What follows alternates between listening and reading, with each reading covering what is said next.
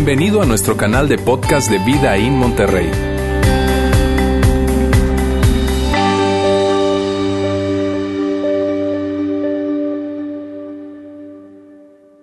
¿Cuántos de ustedes, no levanten la mano, pero cuántos de ustedes se pueden identificar con ese video? ¿Cuántos de ustedes pueden decir, mira, sí, así es, esa es mi vida? ¿Cuántos de ustedes pueden pensar incluso, sabes que a mí se me hace que el equipo de producción de Vida In me estuvo siguiendo durante esta última semana? Vieron lo que me ocurrió y de plano vinieron y lo grabaron. O quizá digas tú, mira, la verdad es que eso no es algo que ocurrió mi última semana, esa es mi vida. Todos los días de mi vida se parecen a eso donde tengo un calendario saturado, súper saturado, lleno de actividad, no necesariamente de productividad, donde yo siento que no tengo tiempo para mí, no tengo tiempo para la gente que amo, porque a todo le digo que sí, estoy sobrecomprometido y entonces estoy lleno de actividad, estoy enfocado en lo urgente, apagando fuegos, haciendo un montón de cosas que, no necesariamente son las más importantes, pero que así es como, como se mueve tu vida y entonces tú sientes que, que que, has perdido el control. Sientes que has perdido el control de tu vida y que de alguna forma todo eso hace que, tú vivas en, esa situación, en ese trajín del día a día y que de alguna forma tú te sientas eh, frustrado, te sientas rebasado, te sientas incluso amargado o resentido porque sientes o piensas que la gente se aprovecha de ti o que la gente te utiliza. ¿Alguna vez te has sentido así? Probablemente sí, probablemente muchos de ustedes que están hoy dicen, mira, ¿sabes qué? La verdad es que sí, yo he sentido que, he perdido el control de mi vida. Yo he sentido que, que no he podido, por más que me esfuerzo, por más que intento, por más que soy amable con las personas, termino frustrado, termino absorbiendo más responsabilidad de la que me corresponde, así como Godínez. Y termino haciendo cosas que, que quizá yo no quería. Y eso hace que me sienta muy, pero muy frustrado. Entonces, no importa cuánto lo intentes, no importa cuánto te esfuerces, Tú de alguna forma eres amable y esa amabilidad te lleva como un círculo vicioso donde tu amabilidad hace que tú digas que sí y ese decir sí hace que asumas más responsabilidad en tu vida y entonces eso hace que termines frustrado. Y dices, ¿sabes qué? No tengo el control de mi vida. Si alguna vez te has sentido así, o si hoy te sientes así, o quizá conoces a alguien en tu familia, alguien dentro de tu círculo que está así, Qué bueno que estás hoy con nosotros, porque hoy estamos arrancando esta serie que hemos titulado Límites, donde estaremos desarrollando durante las cuatro siguientes semanas esta gran idea de poder retomar el control de nuestra vida, de tener la vida que, que Dios diseñó y que Dios quiere que tú y yo tengamos, vidas plenas, vidas abundantes, vidas felices, vidas donde tú y yo podamos aprender a cuándo decir sí y cuándo y cómo decir que no. Porque hay un gran problema con eso. Entonces la serie se trata acerca de eso y hoy simplemente es la introducción. Así que quiero dejar bien claro eso. Hoy quizá para ti pueda sentirse como que es mucha información y de hecho sí, les advierto, vamos a dar muchísima información porque lo que queremos es colocar la base o el fundamento sobre lo que vamos a construir toda la serie, ¿está bien? Entonces puede que, digas tú, oye, pues no dijeron en la serie esa de, una fe que crece, que enseñanza bíblica práctica, ¿dónde quedó la practicidad?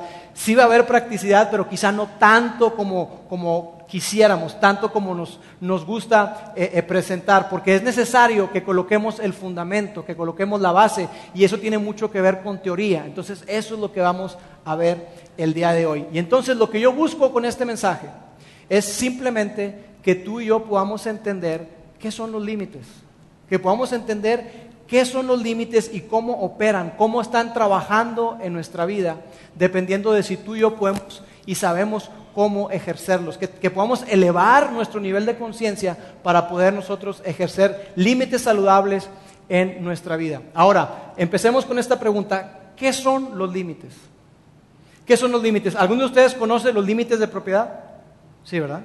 De hecho, vas al registro público y en el registro público te dice, está este terreno, este edificio, este departamento, lo que sea, está ubicado en tal lugar y tiene eh, colindancia con este lugar al norte, con este lugar al sur, con este al, al, oriente y este al poniente, y te va diciendo todo eso. Y te dicen qué manzana, en qué lote está ubicado. Entonces los límites de propiedad nos ayudan a determinar quién es el dueño de algo, dónde comienza un terreno y dónde se termina un terreno o una propiedad. Eso es lo que un límite de propiedad hace y nos ayuda también a entender quién es el dueño de esa propiedad y quién es el responsable último de mantener esa propiedad, de cuidar de esa propiedad, de, de velar por esa propiedad. Eso es lo que hace un límite.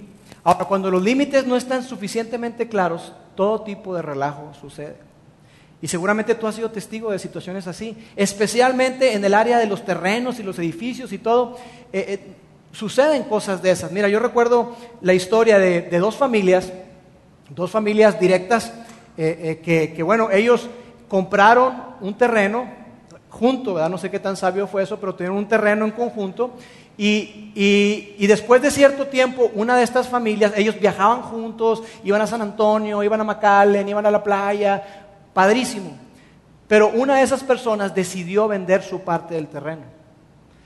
De repente, la persona que no vendió llegó a reclamarle y le dijo, oye, tú invadiste mi terreno. Es más, te quedaste con más parte del terreno y, pues no, me, me amolaste, te aprovechaste de mí. Y se hicieron de palabras, se dejaron de hablar, navidades, fechas, celebraciones, nada. Porque hubo un problema de límites.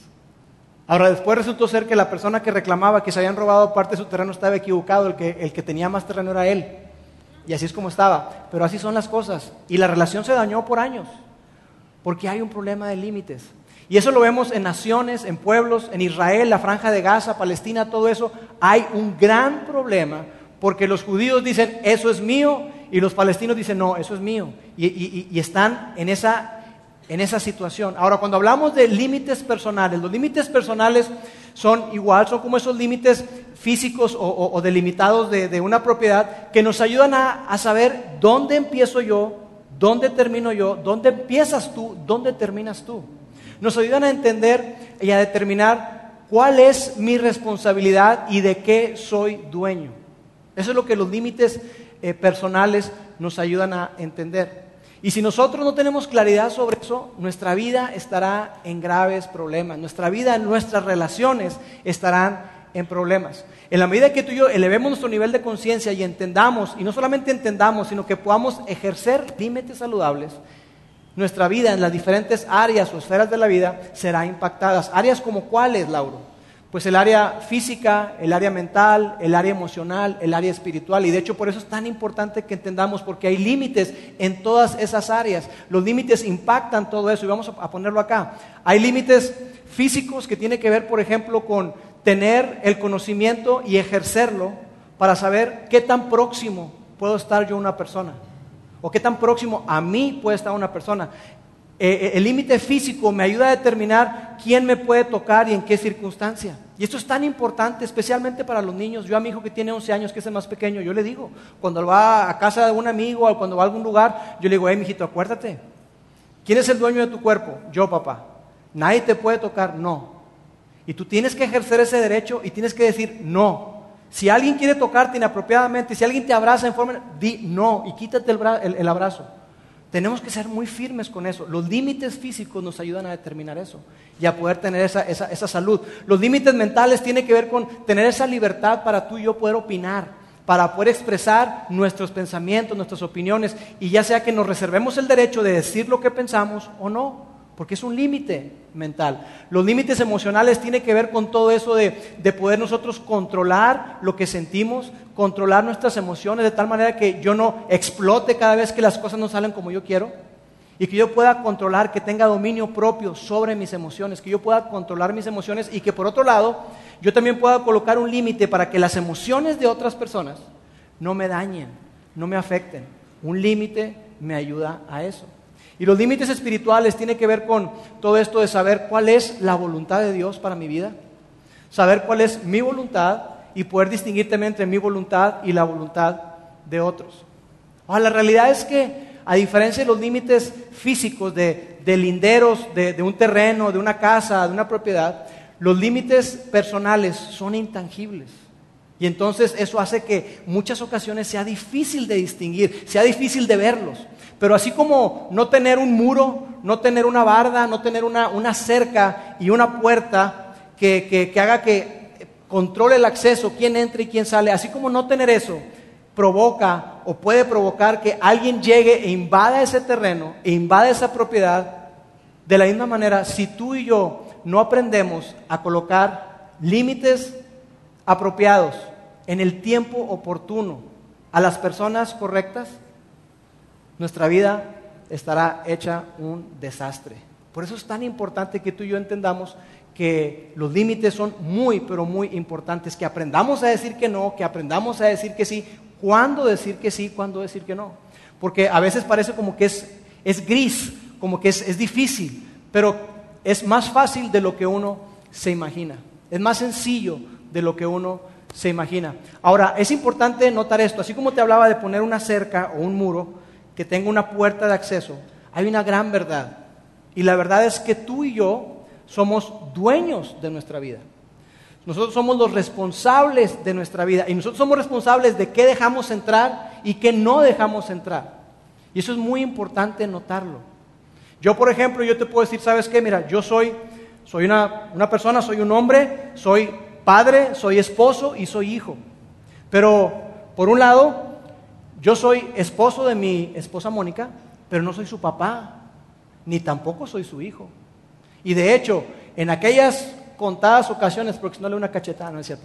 En aquellas contadas ocasiones en las que Mónica, mi esposa, me trata a mí como hijo, yo le digo, Mónica, no soy tu hijo, soy tu esposo, no me trates como tu hijo. Porque a veces eh, algunas mujeres o algunos hombres tratamos a nuestra pareja como si fuera nuestro hijo o nuestra hija. Y ahí se rebasa un límite. Entonces sí, yo soy, su esposo, pero no soy su hijo. Tampoco soy su papá. Entonces, lo que ella puede esperar de mí y lo que yo puedo esperar de ella tiene que estar debidamente establecido, debidamente claro. Yo, por ejemplo, soy responsable de qué? Yo soy responsable de amar, proteger, cuidar, proveer para mis hijos. Pero yo no soy responsable de las decisiones que ellos tomen. Yo no soy responsable de eso. Ellos son responsables. De hecho, mi hija, la mayor, tiene 19 años, está en Estados Unidos y, bueno, ella está ahí independiente como, una persona, eh, eh, como un individuo. Yo no puedo responder por ella, porque ella ya es un adulto, tiene 19 años. Entonces, si ella agarra el carro y hace alguna situación, pues ella es la que tiene que responder.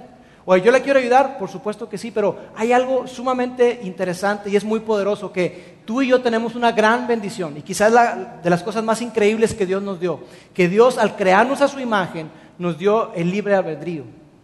Y el libre albedrío es algo que nos da la autoridad sobre nuestra vida y nos hace responsables de lo que pasa con nuestra vida. Es decir, tú y yo tenemos el poder de elegir. Tú y yo tenemos el poder, la autoridad, el dominio para determinar y decir, ¿sabes qué? Esto sí, esto no. Dios lo estableció así. Ahora, puede que tú y yo batallemos para establecer límites, porque a veces eh, eh, pensamos que si pongo un límite, oye, no, es que no es lo más amoroso que puedo hacer, no estoy siendo suficientemente amoroso, o sabes que voy a hacer sentir mal a la persona, lo voy a afectar, lo voy a dañar. Pero tú y yo sabemos que, aunque esos son pensamientos genuinos, no son verdad. Porque mira, lo más amoroso, lo más beneficioso que tú puedes hacer por una persona en muchas ocasiones es colocar límites saludables. Y si tú eres papá como yo, tú sabes que esto es cierto. Porque nuestros hijos nos piden a gritos, aunque no lo digan, literalmente nos están pidiendo a gritos que le pongamos límites. Nuestros hijos necesitan límites para poder tener una buena relación con otras personas, para tener una buena relación con nosotros, para crecer sanos, saludables emocionalmente y que puedan madurar. Necesitan límites y tú y yo también los necesitamos.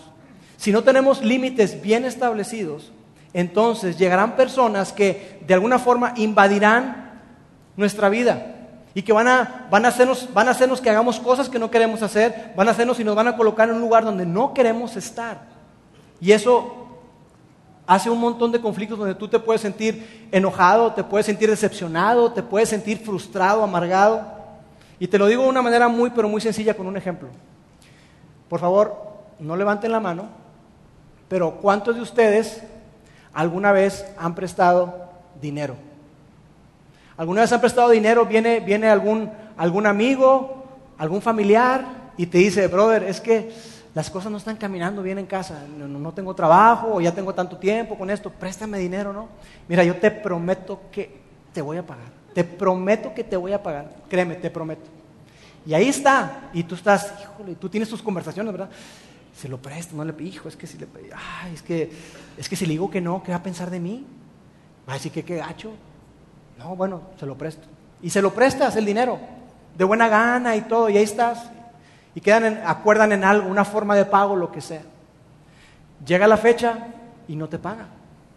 Y entonces tú lo ves ahí y tú te sientes frustrado, te sientes confuso, te sientes desesperado porque, oye, es que este cuate no se está moviendo para pagarme. Y lo puedes ver ahí como que de repente jugando golf y todo, ¿y a qué hora trabaja este cuate?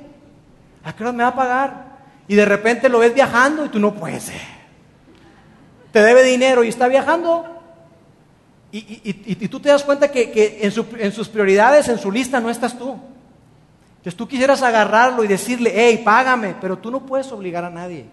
Tú y yo no podemos obligar a nadie, no podemos vivir por otra persona. Entonces, todo eso crea frustración. Cuando no colocamos límites, eso es lo que ocurre. Ese ejemplo que te acabo de decir, como muchos otros, es un problema de límites. Por eso es tan importante que entendamos nosotros eso, que nosotros somos los porteros de nuestra, de nuestra propiedad, de nuestra, de nuestra vida. Somos responsables. Y por eso eh, Dios desde un principio estableció límites. Dios, cuando creó al hombre, lo colocó en el huerto del Edén, ese lugar espectacular, y lo coloca ahí y le pone límites. Dice, mira, tú puedes comer y hacer de todo. Nada más de aquel, aquel árbol que está allá, el fruto de ahí no, no. Te voy a pedir que no, que no cojas de ahí. Pero el hombre dijo, no, no, no, Dios me está ocultando algo y decidió no confiar en Dios y desobedecerlo. Y a lo largo de la historia, si tú ves en la Biblia, te vas a topar con, con, pasajes, con historias donde Dios incluso le dice al pueblo de Israel, hey, mira, como ya tenemos una relación y como yo te amo, como ese Padre amoroso y tierno que soy, yo quiero que tú tengas éxito. Y como quiero que tengas éxito, te, te voy a dar estos límites para que tú vivas de la manera más espectacular y que tú puedas tener una excelente vida. Entonces Dios estableció los límites.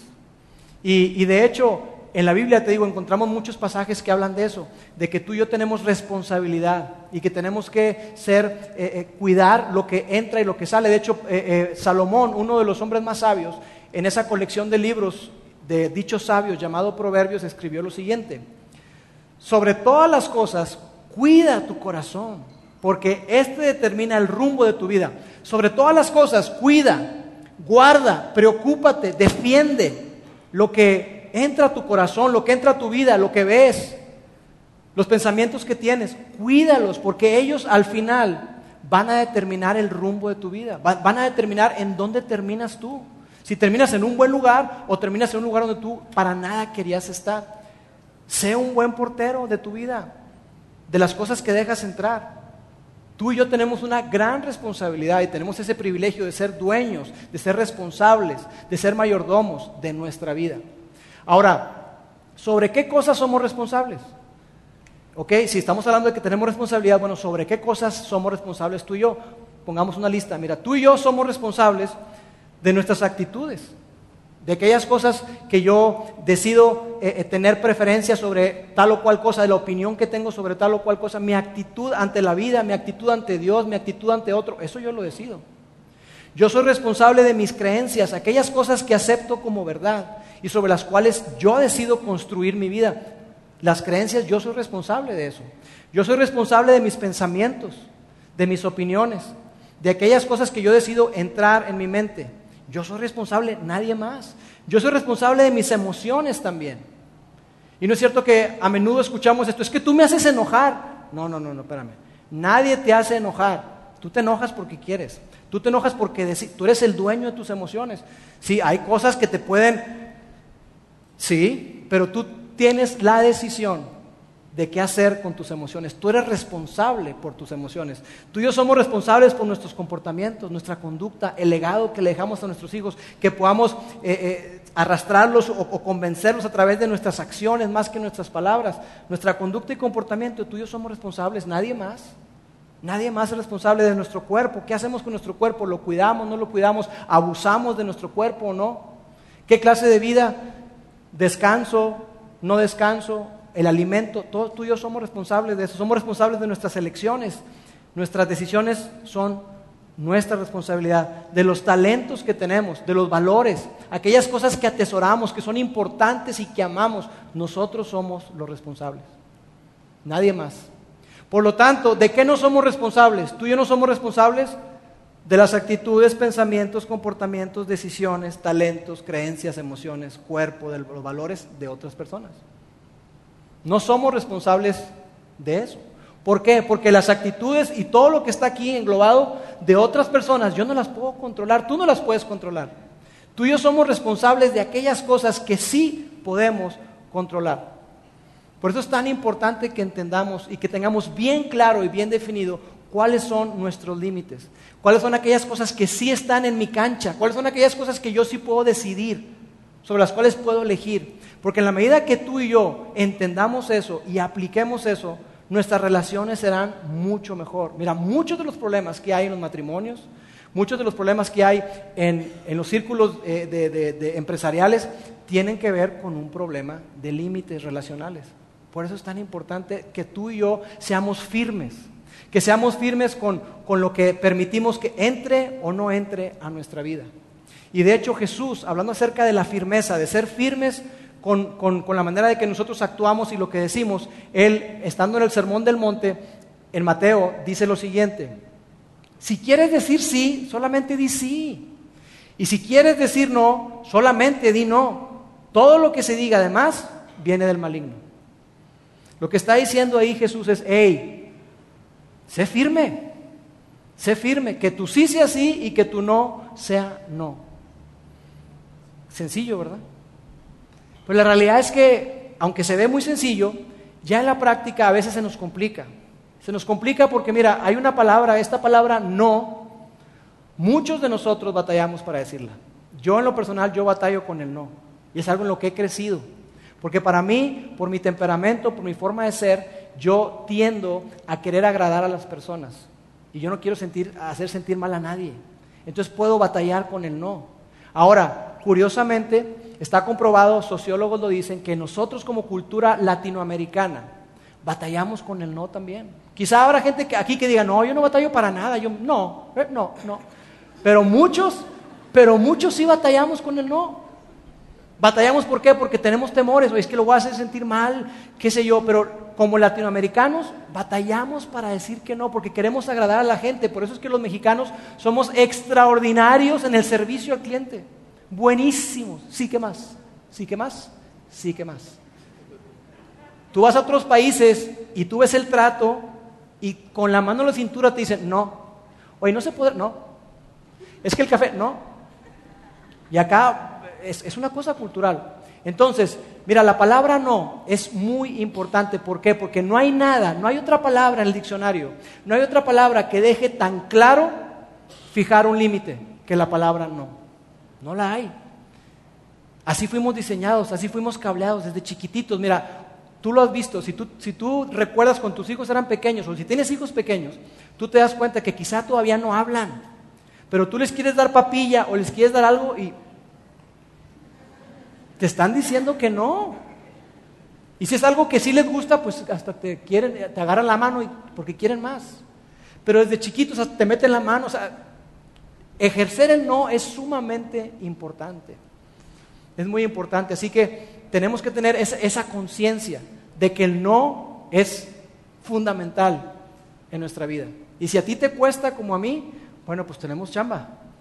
Tenemos chamba que hacer. Ahora, yo lo que quiero hacer con el resto del tiempo que me queda es que veamos cómo es que muchos de nosotros batallamos, porque la realidad es esa, todos batallamos en ejercer eh, y colocar límites o incluso puede ser que tú estés del otro lado y tú batallas para respetar los límites de otras personas.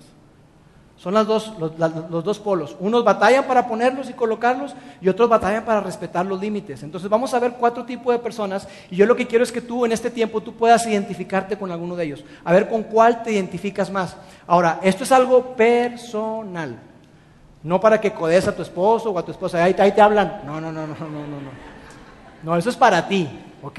Con esa conciencia vamos a ver los cuatro tipos de personas. Los complacientes dicen sí incluso a lo malo. Los complacientes son las personas que batallan muchísimo para decir que no. Son como ese godines que le dice y en lugar de decir, no, jefe, no puedo, dice, se, se les, queda, se les atora el no. No pueden decir que no. Entonces, para todo dicen que sí, o para, gran, para la mayoría de las cosas dicen que sí.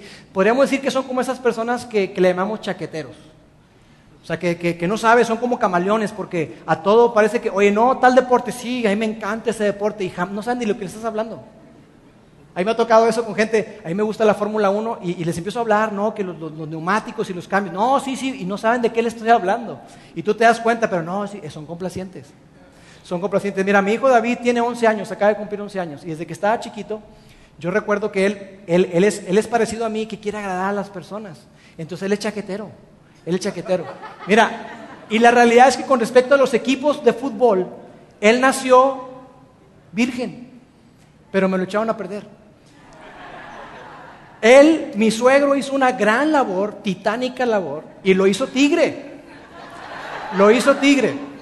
Yo soy americanista, perdónenme. Yo soy americanista. Entonces, le digo, entonces él, cuando jugaba a la América, le decía, no, que la América, dice, mijito, ¿pero le vas a los tigres o a la América? Eh, a la América, papi. No, él es tigre. Y después hubo gente que ha hecho otra gran labor, y ahora resulta que mi hijo es rayado. Imagínate. Porque, porque así es. Digo, mira, defínete, nada más defínete. Entonces él está trabajando en eso y yo estoy trabajando fuertemente, créanme, estoy trabajando eh, eh, eh, fuertemente con él en eso, de que él tiene que ejercer el no. Y está bien que si él no quiere ser tigre, está bien. Pero la, o, rayado o americanista, lo que sea, pero ¿qué pasa? Que hacemos, ay, qué malo, ¿cómo que no vas a ser del América?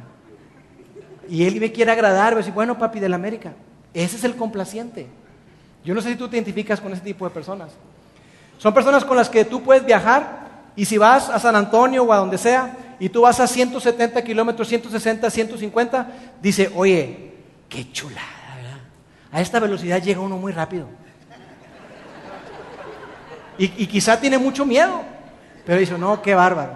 Y si vas a 80, dice, oye, qué chulada. A esta velocidad ve uno todo el paisaje. Son complacientes son complacientes y batallan para decir que no. No tienen la capacidad para decir, oye, espérame, espérame, espérame, bájale, bájale, si no yo me bajo. No pueden decir que no. ¿Cuál es el problema? Qué padre que, que, en situaciones así, ¿no? Pero el problema está que dicen que sí, incluso a lo malo. Porque como batallan para decir que no, de repente se ven envueltos en situaciones que empiezan a comprometerse poco a poco, un pasito, y, y acaban, dice, ¿por qué estoy aquí? ¿Cómo fue que llegué a este lugar? Yo no quería estar aquí, yo no quería hacer eso. Ese es el problema con los complacientes. Y puede haber diversos motivos. Puede haber temor, puede haber este, que les da vergüenza, puede, que, se sientan temor al rechazo, puede que, que tengan miedo de la burla. Hay diferentes motivos. Pero eso es lo que pasa con los complacientes. Segundo tipo de persona. Los que evaden, evasores, dicen no incluso a lo bueno. Es el tipo de persona que no deja entrar a su vida cosas muy positivas, cosas muy buenas como que, como entender que fuimos creados para vivir en comunidad y que incluso Dios nos manda a que llevemos las cargas los unos de los otros. En Gálatas dice eso, dice, lleven las cargas los unos de los otros. Entonces, pero esa gente no lo entiende. Entonces, cuando, cuando tiene alguna situación, una necesidad, incluso ellos sienten que externar esa necesidad es algo vergonzoso. ¿Cómo? ¿Cómo voy a abrir mi corazón? ¿Cómo voy a decir que tengo problemas en mi matrimonio? No, ni esperanzas. Y tú les preguntas, oye, ¿cómo van las cosas ahí en tu matrimonio? A todo dar. Y se los está llevando el tren. Pero no lo van a, no lo van a reconocer. Entonces, esos son los, los evasores. No, evaden el conflicto, evaden eh, eh, las situaciones en las que ellos podrían sacar un gran provecho de estar conectados unos con otros. Confunden los límites con muros. Una cosa es que tú pongas un límite y hablábamos de tener como una cerca que tenga una puerta y que somos porteros de nuestra vida. Bueno, ellos creen que no hay puertas y se encierran, se encierran en su concha y no dejan entrar a nadie. Y esas personas sufren mucho, sufren mucho porque están sufriendo en silencio y nadie sabe. Y también de repente esas personas son el tipo de personas que explotan y oye, ¿qué pasó? ¿Explotaste por eso? Pues sí, pero tiene años guardándose las cosas no han sabido colocar límites saludables para decir, esto sí puede entrar a mi vida. El segundo tipo de persona. Eh, el tercer tipo de persona, los controladores. Ellos no respetan los límites ajenos. Los primeros dos batallan para poner límites. Este batalla para respetar el límite de los demás. Los controladores son aquellas personas que si la respuesta es no, o si alguien les dice no, dice, ah, no, ahora sí. Y vas a ver. Y por esto vas a ver que yo me voy. Lo ven como un desafío. A veces hasta parece uno como que les energiza. Y ahí están y digo, ya, bájale, no, no, no, a ver, pero ¿por qué? Y son controladores. Son personas que, no admiten un no como respuesta, que, batallan para, ejercer eh, el, respetar a otras personas, aceptar a los demás tal y como son, porque quieren cambiar a las personas, son controladores. Ahora, hay dos tipos de controladores. Uno que son agresivos, que incluso pueden ser agresivos verbalmente, físicamente, y que son como, como los bulldozers, son como un tanque que les pasa por encima a las personas, porque quieren cambiar a la gente sí o sí. Y pueden ser, te digo, incluso agresivos verbalmente o físicamente. Y tristemente eso muchas veces se ve reflejado, ¿sabes en dónde? En la casa. Porque con su jefe no son así. Son así con la gente más cercana. Y maltratan a las personas, los controladores. El otro tipo de, controlador es el manipulador, que su arma principal es la culpa. Te hace sentir mal. Pero ¿cómo? Que no vamos a ir todos juntos. Uh. Ay, ¿cómo le digo que no? Es que no, pues puedo ir, ¿verdad? No, es que mira, y, te manipulan, te manipulan y te hacen sentir tan mal que acabas cediendo. El manipulador, él quiere que tú rebases tus límites a través de la manipulación, a través de la culpa. Ese es el, tercer tipo de persona. Entonces, fíjate, y los controladores batallan porque muchas veces los controladores no se sienten amados, porque piensan que la gente está con ellos por conveniencia o por miedo. Porque como soy muy duro, porque siempre es mi manera, o porque lo manipulo, entonces si yo no manipulo y si no soy duro, me va a dejar. Y es triste. En la Biblia nos encontramos con, casos de, de personas así. El apóstol Pedro era un controlador agresivo. Incluso hubo una ocasión en la que Jesús estaba hablando acerca de que iba a sufrir y que iba a ir a, ser crucificado. Y Pedro lo agarra y le dice, hey, ¿de qué estás hablando? No, hazte para acá. No, Jesús, mira, es que mira lo que está ocurriendo, te estás mal. Y Jesús pintó su raya y le dijo, eh, apártate de mí, Satanás. O sea, yo, tengo una misión, yo tengo un trabajo, yo, yo tengo algo que realizar, quítate. Jesús puso el límite. Y de gente manipuladora, Jacob, el engañador. Ese personaje que engañó a su hermano y le compró su primogenitura, lo cual era sumamente importante en la cultura judía, y después también le robó la bendición. Hasta se puso así pelaje y todo para que su papá pensara, ya estaba grande, pensaba que era él, y le dio la bendición, lo cual era muy importante en la cultura judía, sigue siendo muy importante, y le robó su, primogenitura y la bendición. Es gente así. Ok, el otro tipo de persona, los desinteresados. Ellos dicen que no a la responsabilidad. ¿Cuál responsabilidad? De amar, de amarse a sí mismos y de amar a otras personas. Entonces ahí también es, son personas que, están en dos extremos. Por un lado, los desinteresados son aquellas personas que tienen una muy baja autoestima, no se aman lo suficiente a sí mismos, siempre están pensando menos de ellos y por lo tanto no están atentos a las necesidades de los demás.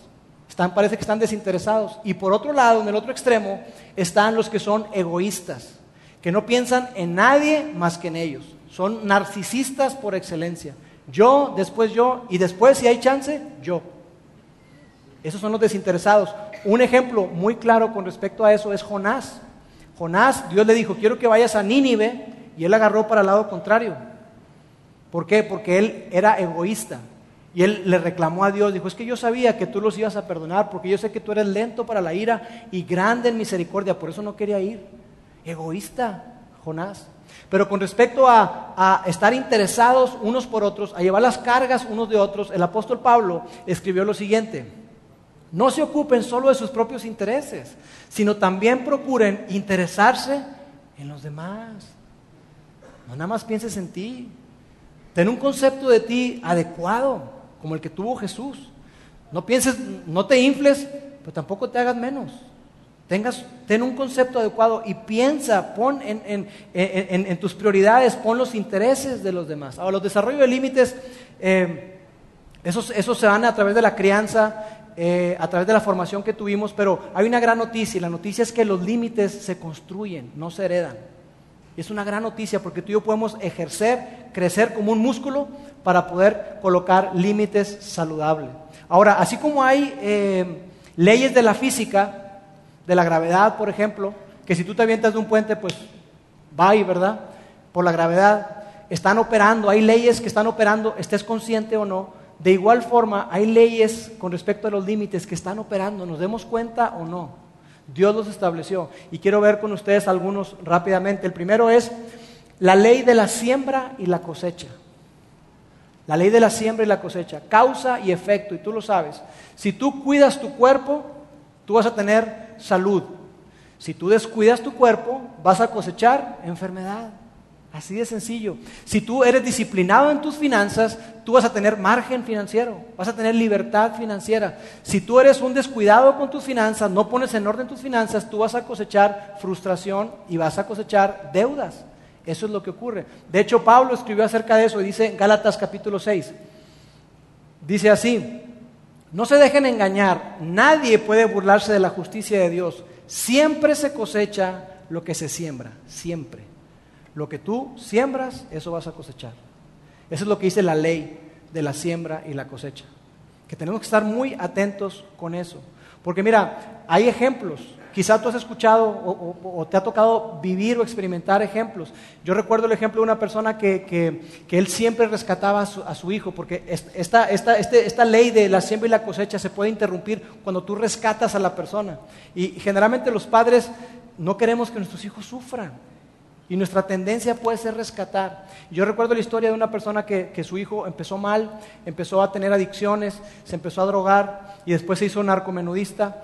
Lo agarraron y su papá sobornó para que no terminara en prisión. Y ahora sí, él habló y agarró al hijo y le dijo, tienes que cambiar, tienes que hacer eso y lo confrontó. Pero tristemente su hijo no cambió, como quizá a ti te ha tocado ver, que, que la persona irresponsable no cambia y su hijo terminó muerto de una sobredosis de droga. ¿Por qué? Porque hay, hay, una verdad acá y es esta. Una persona irresponsable no siente dolor cuando es confrontada. No importa cuánto le digas, eso no le duele. Tiene que experimentar las consecuencias. Solo cuando hay consecuencias, entonces la persona irresponsable puede hacer algo para cambiar. Otra ley es la ley de la responsabilidad, que habla acerca de esto, de que, de que todos somos responsables de nuestra vida. Tenemos una responsabilidad nuestra y tenemos una responsabilidad hacia los demás, no por los demás, sino hacia los demás. Entonces yo no puedo adelgazar por alguien. voy a cuidar bruto, voy a mi alimentación y todo para que Juan Pérez baje de peso. No, no funciona así. Hombre, voy a ir al gym y todo para que pase, se va a poner pero trabadísimo aquel hombre. No, no, no, no. Tiene que ir él, ¿verdad? Porque somos responsables de nuestras emociones, de nuestros comportamientos. La ley de la responsabilidad dice eso. Cada quien es responsable. Tú no puedes crecer por otro, tú no puedes poner límites por otro. Cada uno de nosotros tenemos que tener la sabiduría y la valentía para colocar límites. Proverbios 19, 19 dice esto, los que pierden los estribos con facilidad tendrán que sufrir las consecuencias. Si los proteges, si los rescatas de ellas una vez, tendrás que volver a hacerlo. Este, este es, simplemente un ejemplo de una, una, área, una esfera en nuestra vida que tiene que ver con nuestras emociones. Probablemente tú lo has visto. Una persona que es iracunda, que pierde los estribos fácilmente, si tú le justificas y si tú le dices y si tú, bueno, y lo cubres, esa persona nunca va a cambiar. Tú tienes que ayudarlo. ¿Cómo lo ayudas? Poniendo límites. Diciéndole, ¿sabes qué? Ese tipo de comportamiento, que me hables así, yo no lo voy a permitir. Si tú me sigues hablando así, yo me voy de la casa y me llevo a los niños. Pero a mí así no me vas a tratar. Así, ese es un límite. Pero no, ¿cómo le voy a poner límite? Entonces, es importante que veamos eso.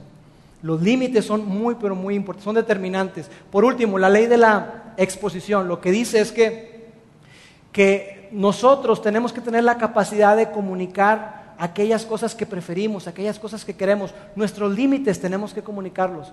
Muchos de los problemas que hay en los matrimonios se deben a deseos, expectativas, o llámale como quieras, no expresados. Y muchas veces dicen, no, es que él debe saber, ella debe saber. No, no sabe. No somos adivinos. Ni las mujeres son adivinas. ¿No es cierto? Tenemos que expresarlo. Y la ley, la ley de exposición nos dice eso. Hey, expresa, comunica, en lugar, ¿qué es lo que naturalmente hacemos nosotros? Nos aislamos y secretamente sufrimos y nos distanciamos de la persona, en lugar de sacarlo, en lugar de confrontar. Confrontar no es malo. De hecho, confrontar tiene que ver con, estar frente a frente para arreglar un asunto, para, platicarlo, para ventilarlo, no para pelear, pero sí para expresarlo. Ahora, todo esto de los límites es algo muy, pero muy interesante y hay muchísimos paradigmas alrededor de los límites. Hay muchas cosas que, que podemos pensar o abrazar como verdad, pero no lo son. Entonces, hay mitos alrededor de los límites. Y yo quiero recomendarles que ustedes puedan eh, adquirir el libro de nuestro amigo Henry Cloud. Esta serie Límites está basada en el libro de él. Se llama Límites, así se llama el libro Límites, y el autor es Henry Cloud, porque hay 10 mitos, 10 leyes, ahora solamente compartimos unas pocas, y quiero compartir y terminar con esto compartiéndoles un mito, y el mito es, si pongo límites, soy egoísta. Si yo pongo límites, soy un egoísta. Ese es un mito, no es cierto. En el video que vimos al principio, si Godínez, este personaje, le dice a su jefe, no, no puedo, está siendo egoísta, pregunto yo. ¿Verdad que no? Está siendo claro, ¿sabes qué? Yo tengo una vida, yo tengo un plan, perdón, qué pena, pero no, esta ocasión no puedo. Él no está siendo egoísta. Las personas que, que saben colocar límites tienen una cualidad, que saben priorizar. Saben priorizar y entonces eso les da capacidad, el decir no les da capacidad a poder atender cosas más importantes, como por ejemplo, yo les hablo acerca de mí. Por la naturaleza de lo que hacemos acá, mucha gente se acerca con nosotros a hablar. Y es que tengo un problema, tengo una necesidad y quisiera que me regales media hora y regálame cinco minutos. Bien, y yo podría estar saturadísimo, muchos de nosotros podemos estar saturados de atender a las personas, pero yo tengo un compromiso. Qué egoísta soy, ¿verdad? Porque tengo un compromiso con mi esposa los jueves en la noche. Yo tengo una cita con ella. Y mentiría si les digo, no, hombre, mira, les voy a enseñar el calendario del año pasado. No fallé ni una vez, ¿no es cierto? Pero yo procuro y estoy, quiero ser celoso cada vez más de priorizar mi tiempo con ella, porque mi matrimonio, si yo descuido mi matrimonio, descuido todo, prácticamente todo. ¿De qué me sirve estar aconsejando, ayudando a otras personas y mi matrimonio haciéndose pedazos? Imagínense.